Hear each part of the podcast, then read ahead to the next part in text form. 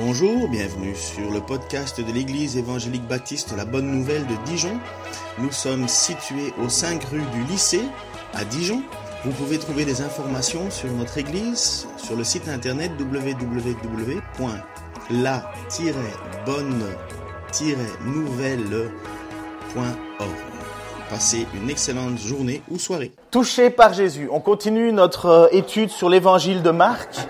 Et on arrive à un parti, une partie où Jésus va manifester encore une autre.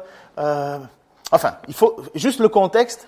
L'évangile de Marc, c'est certainement l'apôtre Pierre qui a dicté son, euh, ce qu'il a vécu avec Jésus à Jean-Marc. Vous savez, le fameux Jean-Marc qui, à un certain moment, Paul et Barnabas se sont euh, euh engueulé au sujet de Jean-Marc. Paul disait, moi, je veux plus aller avec lui euh, faire euh, de la mission parce qu'il nous a abandonnés, il est pas fiable. Et Barnabas disait, non, non, non, non, il faut continuer à travailler avec lui.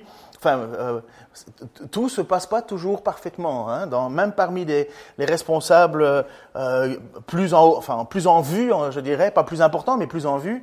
Euh, on voit qu'il y a des tensions et, et finalement, on pense que Jean-Marc c'est celui que Pierre aurait alors par la suite utilisé pour euh, écrire son évangile. Alors, on peut pas, je mettrai pas ma main à couper, mais il y a de fortes probabilités que Jean-Marc serait donc l'évangile de Marc, qui serait le récit de l'apôtre Pierre. Et donc, lorsque Pierre veut nous faire connaître Jésus, il a une idée, bien sûr inspiré par le Saint-Esprit, tout ce qui a été écrit est vrai, et quand il nous fait ce récit, il veut construire. Si vous allumez pas le chauffage, par contre, vous allez avoir froid. Hein. Si, il, veut nous faire comprendre de plus en plus qui est Dieu, qui est Jésus finalement. Et vous allez voir, on voit en fait qu'il y a une révélation progressive, on voit une tension avec les responsables religieux très forte, on voit un étonnement, et, et, Pierre veut nous faire, veut construire en fait euh, peut-être comme lui-même l'a vécu, cette découverte de qui est Jésus. Vous savez qu'il y a eu plusieurs fois cette parole où il est dit, mais, mais quel est donc celui-ci? Quel est donc celui-ci pour que même, même le, vent et la mer lui obéissent? Ils étaient en découverte. Alors pour nous, on est bien plus avancé dans la connaissance de Jésus, mais mettez-vous à leur place, il y a une révélation progressive, et c'est important de connaître cette révélation progressive parce que le but, c'est l'apothéose, c'est de comprendre finalement qui est Jésus, et au moment où on le comprend, il meurt pour nous. Au moment où on comprend qui est ce Fils de Dieu venu parmi nous, eh bien, il meurt pour nous. Mais regardez, souvenez-vous, c'est exactement ce qui est arrivé avec Pierre. Pierre découvre qui est Jésus, et Jésus lui annonce qu'il doit mourir, et Pierre dit, mais non, mais non. Et c'est là où Jésus lui dit, mais arrière de moi, Satan, il faut que j'accomplisse cette œuvre. Donc cette révélation progressive, au plus on est au Québec, on dit au plus on est en amour avec Jésus, au plus on est proche de Jésus, au plus on, on l'aime, on veut le garder comme Pierre, et eh bien à ce moment-là, Jésus montre qui il est vraiment et ce qu'il accomplit humblement. Notre Seigneur alors a montré justement à ses disciples la puissance du pardon. Vous savez, euh, quand il y a cet homme qui est paralysé, qui a, qui a, oui, qui est paralysé, et il lui dit qu'est-il plus facile de faire? Il est dans la synagogue de Capernaum, histoire où on est de nouveau, et il dit qu'est-il plus facile? De dire tes péchés sont pardonnés ou lève-toi et marche. Et afin de vous prouver que le Fils de l'homme a la capacité de pouvoir pardonner les péchés, je te le dis, lève-toi et marche. Mais le but que Jésus veut montrer, c'est pas le fait qu'il est capable de relever quelqu'un. Le but, c'est de dire j'ai le pouvoir de pardonner les péchés. Il y a la puissance sur la nature, je viens de le dire, quand ils sont sur la barque, euh, ils ont l'impression qu'ils vont mourir, ils crient. Et à ce moment-là, Jésus, d'une seule parole ou de deux mots, dit à la mer, tais-toi ou calme-toi. Et ouf, le calme arrive. Et là, les apôtres sont stupéfaits. Quelle puissance il y a la puissance sur les démons. On a vu il y a quelques semaines Jésus qui parle avec autorité sur un démon qui s'appelle Légion. Légion, dans, à l'époque, romaine, une légion c'était 6000 euh, individus. Alors quand il parle à ces, à en fait, il y a deux hommes qui sont sous l'emprise, mais Marc ne parle que de un, et il permet à ces, à euh, démons de, de, se jeter dans les, dans les, euh, des cochons. Et c'est tellement effrayant que lorsque la ville vient voir ce qui s'est passé, les habitants viennent voir, ils ont tellement peur de Jésus qu'il lui dit, mais écoute, euh, retourne, retourne, va-t'en, retourne chez toi, s'il te plaît, euh, reste pas ici. Euh, parce que, je ne sais pas si vous vous imaginez, mais le lac Kyr, avec 200 cochons qui, 2000 cochons qui flottent, déjà, quand on a des algues, il n'y a plus personne qui veut y aller. Alors vous imaginez, avec 2000 cochons qui flottent, ça fait bizarre. Donc il y a, il y a une stupeur, mais Jésus a cette autorité sur les démons. Et maintenant, dans cette révélation progressive que Marc va nous donner, que Pierre veut nous donner, enfin j'affirme moi que c'est Pierre qui a fait l'évangile, qui, qui, a récité ces paroles, mais on va continuer à dire Marc, c'est dans cette révélation qu'il veut nous donner, il veut nous mettre, il veut maintenant faire comprendre la puissance qu'il a au-dessus de tout, au-dessus de tout. À la limite, il y avait des, exorcistes, il y avait des magiciens, toutes ces choses existent encore. Il ne faut pas croire qu'il n'y a que euh, ceux qui appartiennent à Dieu qui peuvent faire des miracles. Ne vous, ne vous trompez jamais, le diable est capable de faire des choses aussi.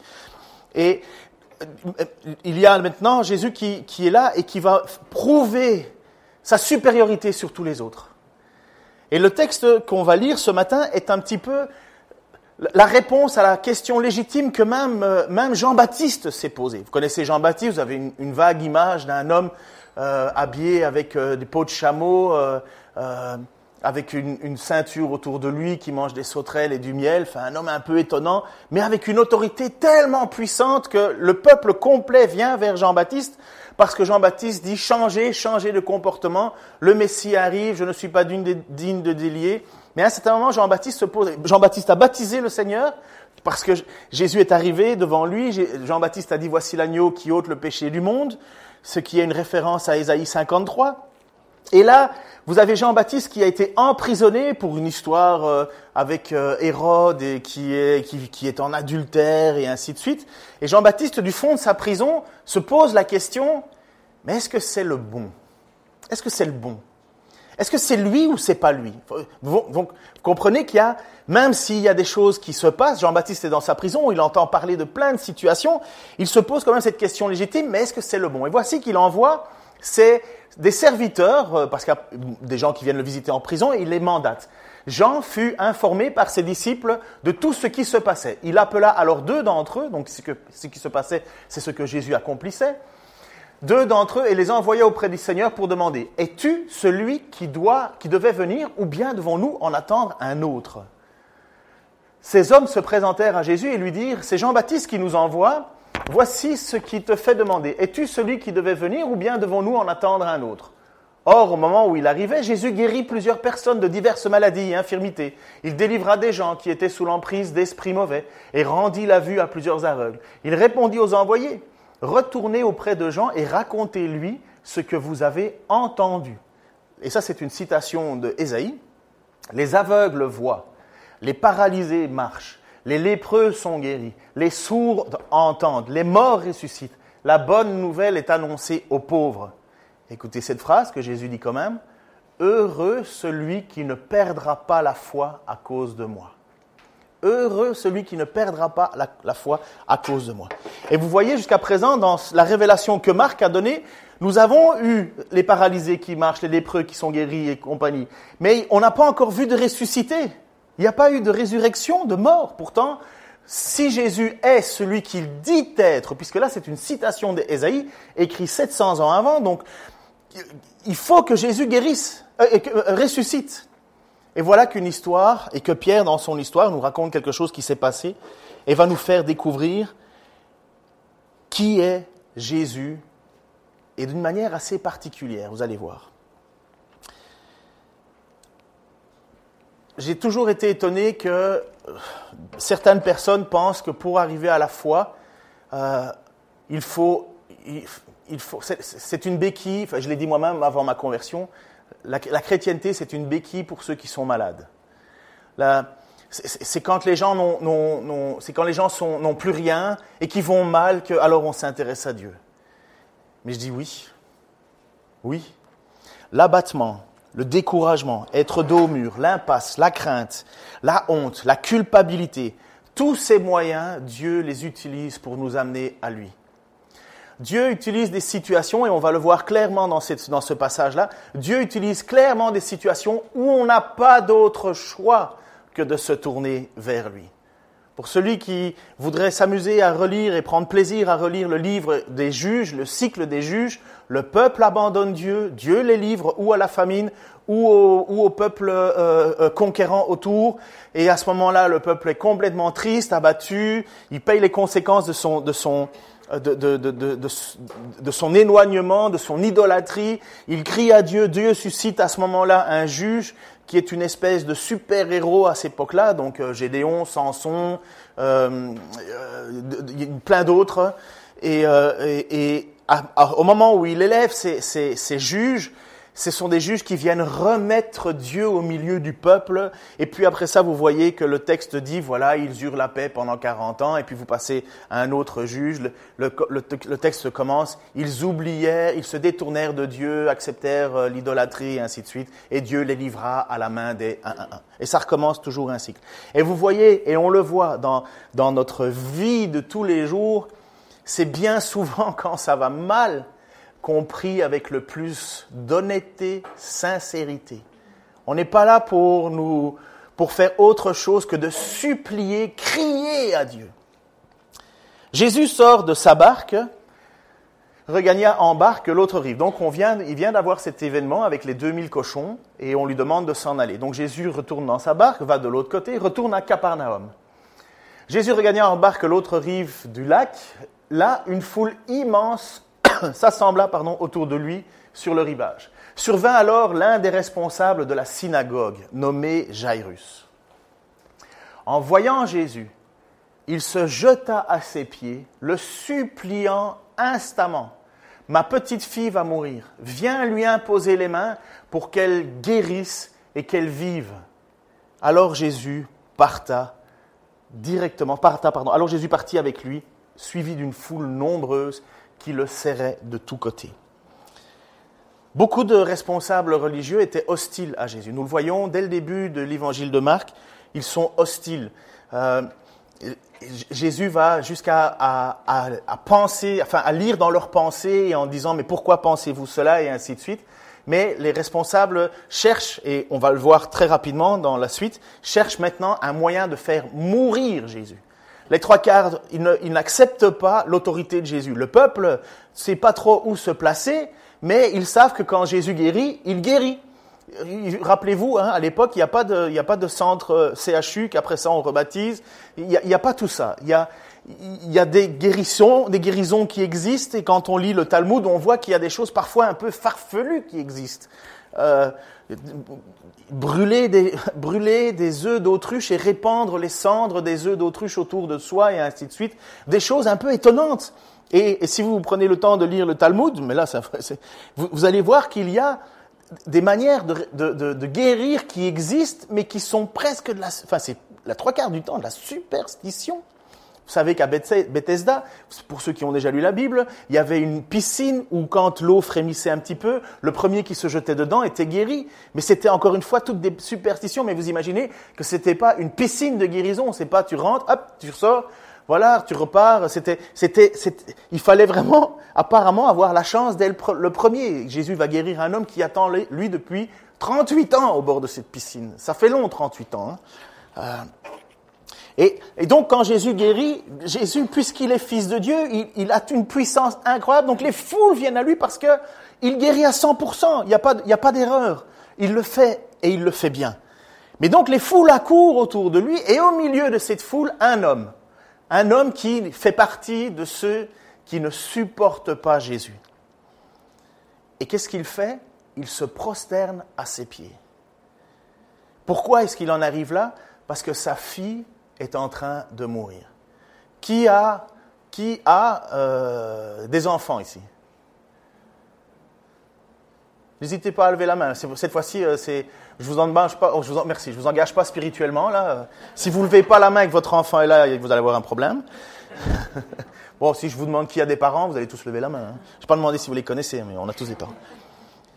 Mais un jour, j'étais avec mon petit gamin Denis, qui maintenant n'est plus très petit, il on était au Québec et Denis avait fait euh, une, une, je sais pas trop, une diarrhée ou quelque chose comme ça. Et une gastro, et il était tellement déshydraté qu'il en était mais vraiment euh, inanimé, comme du caoutchouc. Et on était à l'hôpital et on ne savait pas quoi faire. Et peut-être ça vous est déjà arrivé, vous en tant que parent, vous tenez votre enfant et vous dites à Dieu dans votre prière, même si vous ne le connaissez pas, sauve-le. Vous criez, vous criez de tout votre cœur parce que la chair de votre chair est en train de mourir dans vos bras. Et moi, je me souviens, dans ma prière, c'était Seigneur, mais, mais, mais pas lui, prends-moi à la place. Vous savez, on, crie n'importe quoi par désespoir, mais on sait à qui on crie. Eh bien, moi, je vois cet homme qui, pourtant, fait partie de ceux qui connaissent Dieu, de ceux qui enseignent Dieu. Il est quand même responsable d'une synagogue, et dans une synagogue, il y a six responsables, il y a six chefs. Il y en a un qui sort toujours du lot, comme toujours, mais il y a six chefs. Et Jairus est un de ces chefs de la synagogue. Donc son rôle, c'est d'enseigner Dieu, c'est de faire connaître Dieu. Et là, il arrive dans une situation de sa vie où ce n'est plus des paroles qu'il a besoin. Il, il a besoin d'action. Il a besoin de voir Dieu agir. En tout cas, il est mu par une foi en ce Jésus parce qu'il l'a déjà vu faire donc on est à Capernaum, vous savez que la guérison de cet homme qui était paralysé, où Jésus dit lève-toi, prends ta natte et marche, euh, afin que vous sachiez que Dieu a le pouvoir de pardonner, certainement cet homme était là, il a vu. Certainement cet homme a vu guérir ou entendu parler de la guérison de la belle-mère de Pierre. Oui, Jésus se soucie des belles-mères. Mais il a, il a guéri la fièvre de la belle-mère de Pierre afin qu'il puisse euh, continuer à ses œuvres. Jésus a, a à, euh, exorciser et chasser des démons à Capernaum. Donc, cet homme qui est aux affaires religieuses de son, de son endroit, parce que Capernaum, c'est pas une immense ville, hein, il ne doit pas y avoir 103 synagogues, il est au courant de tout ce qui se passe, il sait tout cela. Et il y a un moment où tu es tellement dans le désespoir que tu cours à Jésus. Tu cours à Jésus. Sa fille est en train de mourir et il n'a plus d'autre choix on laisse tomber son honneur, on laisse tomber sa fierté, on laisse tomber son statut et on court au pied de Jésus en le suppliant. Et qu'est-ce que Jésus fait? Il arrête son chemin et il y va. Personne ne sera jamais repoussé de la part de notre Seigneur lorsqu'il vient à lui honnêtement et humblement. Je ferai grâce aux humbles et je résisterai aux orgueilleux. Et cette humilité, ben voilà que Jairus l'a atteint à travers la maladie de sa fille.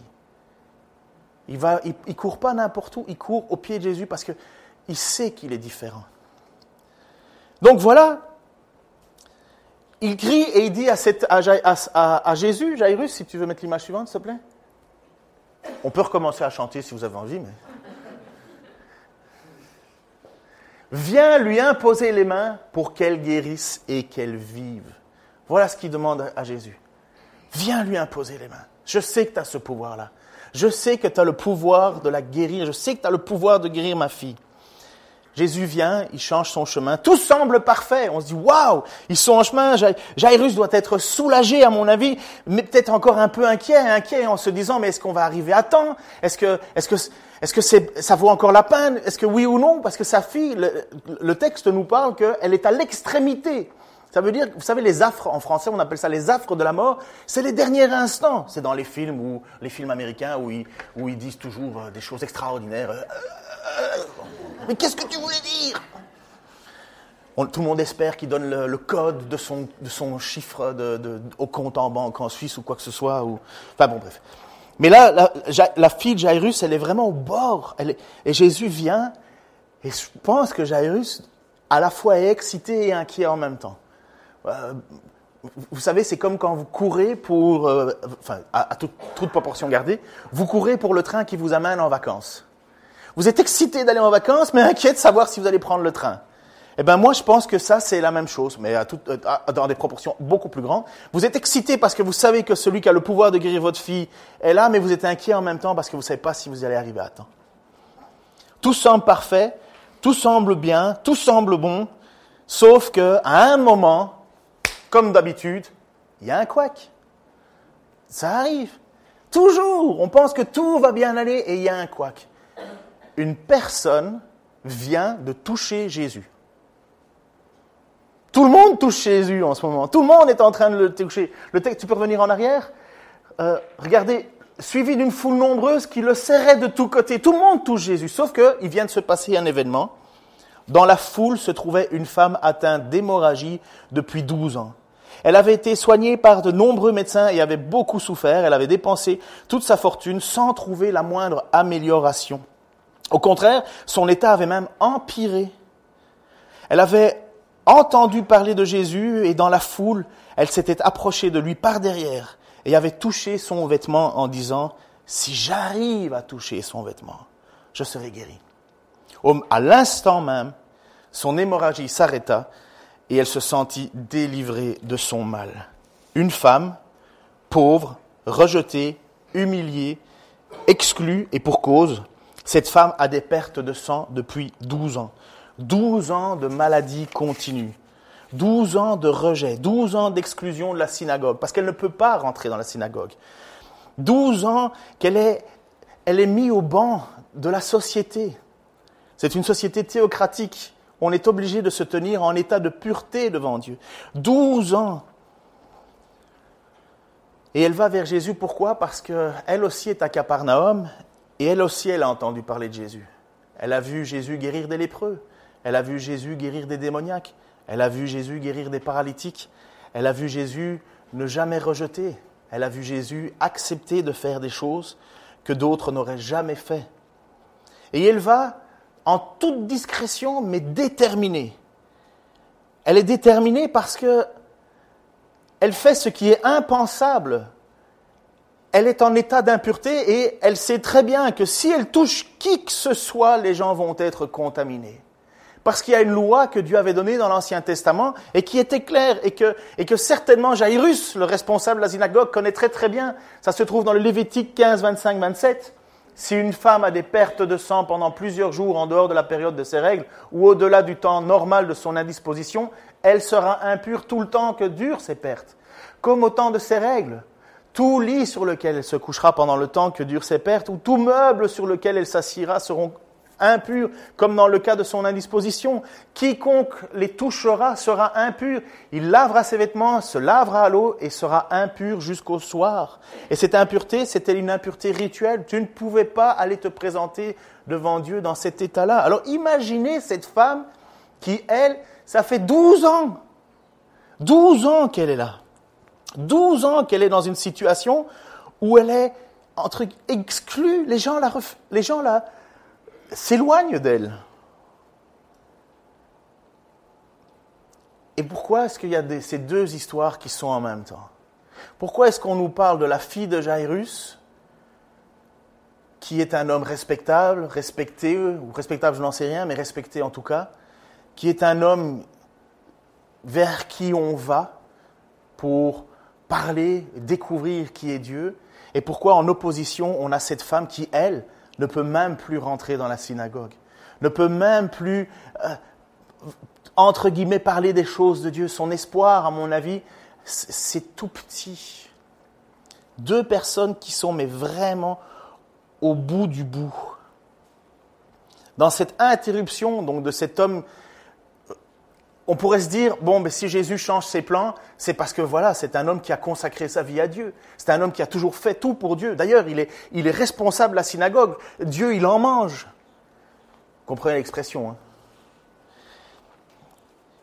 Eh bien, Jésus se fait, se fait et s'arrête volontairement parce qu'il sait très bien qu'il y a une force qui est sortie de lui.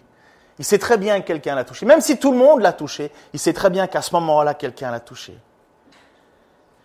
Et voici ce que Jésus va faire pour nous faire comprendre qu'il n'y a pas de différence entre Jairus et cette femme. Jairus est un homme, cette femme, c'est une femme.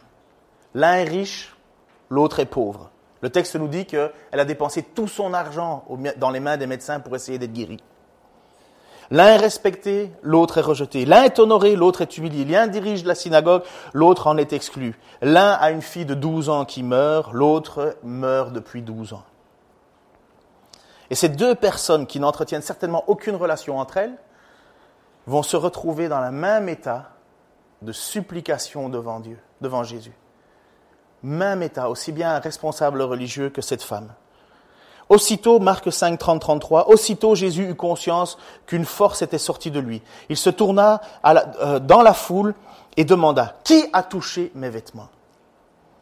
Ses disciples lui dirent, et on aurait peut-être dit la même chose, mais enfin Jésus, tout le monde te touche. Tout le monde te touche. Tu vois, la foule te presse de tous côtés et tu demandes, Qui m'a touché? Mais lui continua à parcourir la foule du regard pour voir celle qui avait fait cela.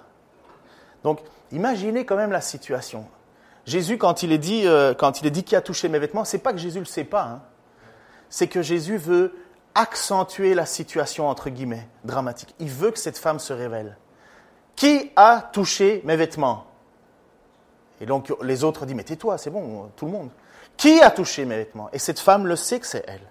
Qui a touché mes vêtements? Parce que Jésus veut la mettre en valeur. Et cette dame, directement, dit, saisie de crainte et toute tremblante, sachant ce qui lui est arrivé, s'avança, se jeta à ses pieds, aux pieds de Jésus, et lui dit toute la vérité. La même attitude que Jairus. Cet homme responsable de la synagogue se jette aux pieds de Jésus. Cette femme exclue de la synagogue se jette aux pieds de Jésus. Toute tremblante. Pourquoi, à votre avis, elle est tremblante? Parce qu'elle sait qu'elle vient de faire une bêtise. Elle sait qu'elle vient de toucher Jésus. Elle sait très bien que toute personne qu'elle va toucher sera impure jusqu'au soir. Elle connaît la, renommée de Jésus, elle connaît sa puissance, son autorité. Et pourtant, sa foi l'a poussée à aller plus loin. Et à mon avis, quand Jésus a demandé, mais qui a fait ça? Il y a eu à avoir un sentiment terrible en elle. Parce qu'elle a fait ce qu'elle ne peut pas, elle a passé à travers la foule. Et qu'est-ce qu'elle fait? Elle dit toute la vérité. Toute la vérité, ça veut dire, à mon avis, qu'elle avoue qu'elle a des pertes de sang, qu'elle avoue son état d'impureté. Et qu'elle avoue en même temps le fait que j'ai pas d'autre solution que toi. J'ai plus d'autre solution que toi. J'ai tout essayé. J'ai plus rien. Du même que, Jairus. Jairus qui dit, mais ma fille meurt. Et elle dit, j'ai tout essayé. Et voilà comment Jésus va lui répondre. Alors lui dit-il, il lui dit, pardon, ma fille, ta foi t'a sauvée. Pars dans la paix, sois guérie de ton mal. Quel soulagement, à mon avis, dans cette femme qui est encore au pied de Jésus, là. Elle est encore couchée. Et voit Jésus qui lui dit, ta foi t'a sauvé. Il lui dit deux choses. Hein. Ta foi t'a sauvé. Et puis, tu euh, euh, pars dans la paix et sois guéri de ton mal. Elle est déjà guérie. Mais quand Jésus lui dit ta foi t'a sauvé, c'est du grec sozo, sauver, sozo. C'est le salut il est en train de dire parce que tu as mis ta confiance en moi, parce que tu as espéré en moi, parce que tu as regardé à moi, tu es sauvé. Et en plus, tu es guéri. La première chose que Jésus lui parle, c'est le salut. C'est son salut. Et en même temps, il lui fait ce cadeau de la guérison. Donc, tout semble parfait, n'est-ce pas? On se dit, waouh, génial oui, mais on en a oublié un, c'est Jairus. Il fait quoi, lui, en se entendant À mon avis, euh, il était en train de se demander, mais oh, oh, oh, oh, madame, s'il vous plaît, euh, ma fille meurt, là. Au niveau des priorités, euh, tu peux bien attendre 12 ans et une heure. Mais non, Jésus a décidé de s'arrêter. Et tout semblerait parfait, mais voilà. Pendant qu'il parlait encore, quelques personnes arrivèrent chez le chef de la synagogue pour lui dire, ta fille est morte. À quoi bon importuner le maître? Mais Jésus entendu ces paroles et il dit au chef de la synagogue, ne crains pas, crois seulement. Ne crains pas, crois seulement. Vous imaginez, vous qui courez chez le pharmacien pour aller chercher, euh, je ne sais pas si ça existe ici, l'épipène. Vous savez, quand vous avez une crise d'allergie, euh, euh, surtout au, Québec, c'est souvent avec les arachides, il y a des, capsules d'épipène. Donc, tu reçois une capsule, tu te mets une, une dose une injection et t'es guéri, mais instantanément. Et c'est comme si vous alliez chez le pharmacien, et pendant que vous êtes chez le pharmacien en train de taper sur la porte, euh, parce que voilà, cette garde, et il est là, et il est occupé au téléphone d'abord pour parler de son menu de préparation des fêtes. Et vous vous tapez, bam, bam, bam, bam, tu vas l'ouvrir, ta porte. Et au moment où la porte s'ouvre, il y a quelqu'un qui vous dit, écoute, ça sert plus à rien, tu sais. Il est mort. Vous imaginez comment vous devriez avoir les bras ballants là? Et Jésus lui dit juste ça, ne crains rien, crois. Je ne suis pas n'importe qui, moi. C'est ça qu'il est en train de dire. N'oubliez pas, Jésus, ce n'est pas une vérité, c'est la vérité. Jésus, ce n'est pas une solution, c'est la solution. Le texte est clair. Il n'y a pas d'autre nom, ni sur, la, ni sur le ciel, ni sur la terre, par qui nous devons être sauvés que celui de Jésus-Christ. Jairus a tapé à la bonne porte, mais voilà, sa foi est un petit peu plus encore éprouvée. Et c'est volontaire de la part de Dieu. C'est pas comme si Jésus ne savait pas les choses. Lorsque Jésus, dans l'évangile de Jean, on lui apprend la mort de Lazare, et que des messagers viennent pour dire ton, ton, ami Lazare est en train de mourir, Jésus dit oui, oui, je sais, et il reste encore trois jours sur place, parce qu'il veut que Lazare soit mort, parce qu'il veut prouver qu'il a le pouvoir de ressusciter les morts, parce qu'il va accomplir la prophétie d'Ésaïe.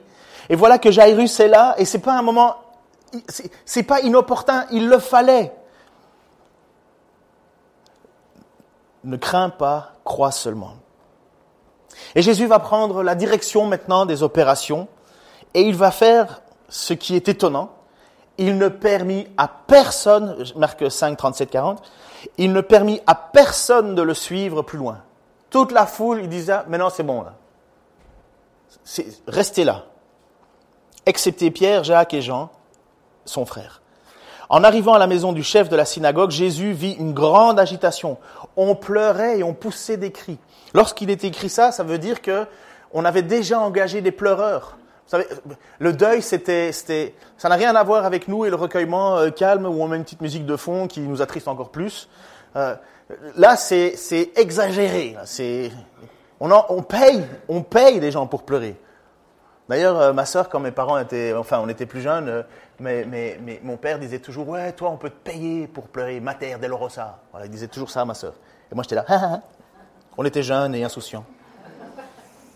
Peut-être maintenant que je pleure plus dans le secret que ma sœur, j'en sais rien. J'étais pas censé vous le dire non plus. Et voilà, il ne permit à personne de le suivre, si ce n'est ses apôtres, et il rentre dans une maison et c'est du brouhaha. Il entra dans la maison et dit, pourquoi ce tumulte? Pourquoi ces pleurs? L'enfant n'est pas morte, elle est seulement endormie. Mais on ria de lui. On ria de lui. Mais mettez-vous à la place de Jairus. Mettez-vous à la place de Jairus. Il rentre, on lui dit sa fille est morte, et Jésus lui a simplement dit, ne crains pas, mais crois seulement. Et la seule chose que vous avez autour de vous, c'est du désespoir, de la complainte.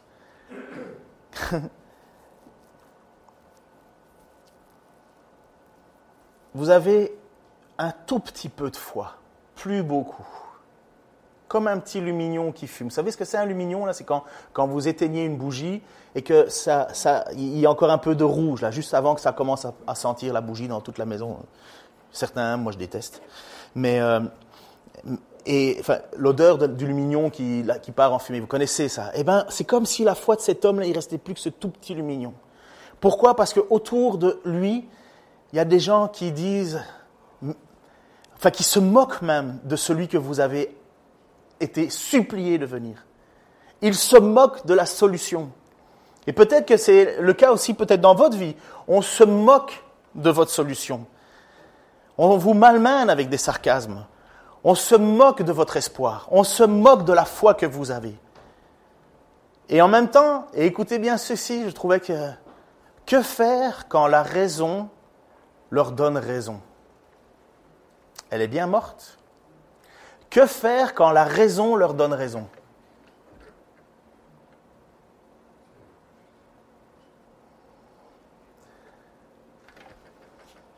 La foi. La foi dépasse la raison. La foi dépasse la raison. Elle est bien morte? Elle est bien morte. Mais qu'est-ce que Jésus a dit à Jairus? Ne crains pas, crois seulement. Crois seulement. Je pense que quand Jésus lui a dit cela, il savait qu'il allait être encore très stressé, notre Jairus. Alors il fit sortir tout le monde et il prit avec lui le père et la mère de l'enfant, ainsi que les disciples qui l'accompagnaient. Il entra dans la pièce où l'enfant était couché. Et qu'est-ce que fait Jésus? Avec une douceur, à mon avis, incroyable, il prend la main de cet enfant et il lui dit, Jeune fille, lève-toi, je te l'ordonne. Aussitôt, la jeune fille se mit debout et marcha. Elle avait environ douze ans. Tous furent frappé de stupeur. C'est difficile de nous contextualiser. Ce serait bien de faire ça en pièce de théâtre pour, pour qu'on puisse ressentir les émotions, les, les tensions, les, palper les choses, être là. Vous savez, il y a une ambiance. Vous rentrez dans cette pièce avec juste les apôtres, les parents, les parents qui doivent être là, mais ah, entre espoir et désespoir. Vous savez, c'est, savez plus quoi. J'ai eu l'occasion, à travers mon travail autrefois et même euh, encore aujourd'hui, d'assister à, la mort de quelqu'un, le dernier souffle. Le dernier souffle est fait et vous n'arrivez pas à réaliser. Vous avez envie de secouer, vous regardez, vous, vous, vous... l'instant vient d'être passé. Et c'est comme le temps est suspendu. On vient, de, on vient de passer de la vie à la mort. Et on est là, euh, on ne sait pas quoi. Et même si c'est votre enfant de 12 ans, votre fille unique, ben vous êtes là abattu, abattu. Et Jésus s'abaisse, prend la main et parle à ce corps. Elle est morte, parle à ce corps. Lève-toi. Lève-toi. Tatika, jeune fille. C'est un mot très très doux. Et elle le fait. Et ce que le texte nous dit, c'est qu'ils furent frappés de stupeur. Cette même stupeur qui, dans Marc 1, 27, tous furent saisis de stupeur. Ils se demandaient les uns aux autres, que se passe-t-il? Voilà un enseignement nouveau et donné avec autorité. Il demanda même, il, il, commande même aux esprits et ils lui obéissent. Quand Jésus a fait ça, les gens étaient saisis de stupeur. Dans Marc 2, 12, aussitôt cet homme se leva, prit son brancard et sortit devant tout le monde. Tous furent stupéfaits et rendirent gloire à Dieu en disant, nous avons jamais vu rien de pareil. Puis au verset 4, euh, chapitre 4, 40, 41, puis il dit à ses disciples, pourquoi avez-vous si peur? C'est lors de la tempête. Vous ne croyez pas encore, mais eux furent saisis d'une grande crainte et ils disaient les uns aux autres, qui est donc cet homme que même le vent et le lac lui obéissent? Ou en Marc 5, 16, 17, ceux qui avaient assisté à la scène, c'est avec les, cochons, leur racontèrent ce qui était arrivé et euh, à, pardon, euh, à cet homme et au port. Et les gens se mirent à supplier Jésus de, de quitter leur territoire. Et maintenant, on est dans cette pièce et les parents et les apôtres sont saisis de stupeur. Parce qu'il faut une crainte nécessaire avec Dieu. Il y a la joie d'avoir cet enfant ressuscité et en même temps l'interrogation de mais qui est-il? Mais qui est-il? Jairus était juste parti avec l'idée d'une guérison, pas d'une résurrection. Mais qui est-il?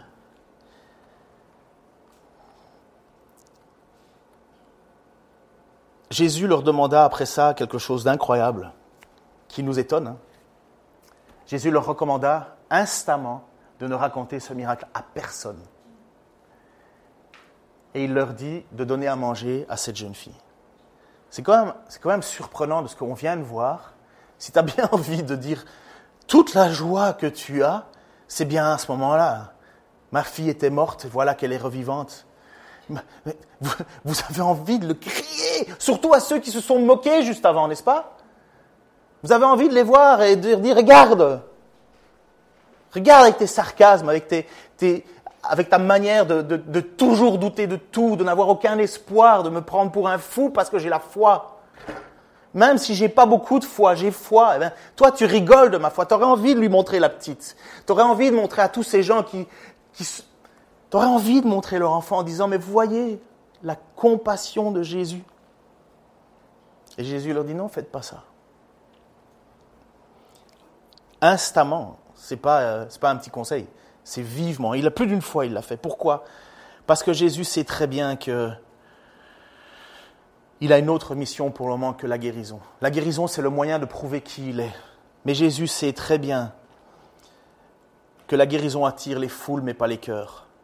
Il sait très bien que la guérison attire les curieux, mais pas les âmes. Il sait très bien que guérir le corps ne sauve pas le pécheur. Seule la foi, la véritable foi en lui, a le pouvoir d'offrir cette vie éternelle. Et voilà pourquoi Jésus dit, mais n'en parlez pas, il va y avoir trop de monde qui va venir. C'est étonnant. Hein. Et le texte, avec le premier miracle dans Marc, il demande à quelqu'un, ne, ne dis pas aux autres ce que j'ai fait. Et le gars n'a pas obéi. Et à cause de ça, Jésus ne pouvait plus rentrer dans les villes et les villages parce que des foules entières étaient à lui et il ne pouvait plus donner son message. Les foules venaient juste pour la guérison. Et Jésus avait un message à donner. on n'écoutait pas son message. On, avait juste, comme on ferait presque tous égoïstement, arrange ma vie. Et Jésus dit, je veux sauver votre âme. Mais en même temps, la guérison, c'est ce qui a attiré Jairus. C'est ce qui a attiré cette femme. Et Jésus ne balaye pas cela. Jésus ne balaye pas cela, il n'est pas en train de dire non, je ne te guéris pas. Il le fait avec grâce. Il le fait avec grâce. Mais pourtant, on doit garder cela. Il n'est pas là pour ça. Ça, c'est pour le prouver, comme dit Ésaïe 42, verset 1, 8. Voici mon serviteur que je soutiens, celui que j'ai choisi, qui fait toute ma joie. Je lui ai donné mon esprit et il établira la justice pour les nations. Mais il ne criera pas, il n'élèvera pas la voix, il ne la fera pas entendre dans les rues. Il ne brisera pas le, roseau qui se ploie et il n'éteindra pas la, la flamme qui faiblit, mais il établira le droit selon la vérité. Il ne faiblira pas, il ne ploiera pas jusqu'à ce qu'il ait établi la justice sur la terre, sur terre, jusqu'à ce que les îles et les régions côtières mettent leur espoir en sa loi. Voici ce que, voici ce que dit l'Éternel Dieu qui a créé les cieux et les a déployés. Lui qui a disposé la terre avec tout ce qu'elle produit, qui a donné la vie aux hommes qui la peuplent et qui souffle euh, et le souffle de vie à ceux qui la parcourent moi l'Éternel. Moi, je t'ai appelé dans un juste dessein et je te tiendrai par la main, je te protégerai, je t'établirai pour conclure une alliance avec le peuple, pour être la lumière des nations, pour ouvrir les yeux des aveugles, pour tirer du cachot les prisonniers, de la maison d'arrêt ceux qui habitent dans les ténèbres. Moi, je suis l'Éternel, tel est mon nom et je donnerai ma gloire à aucun autre.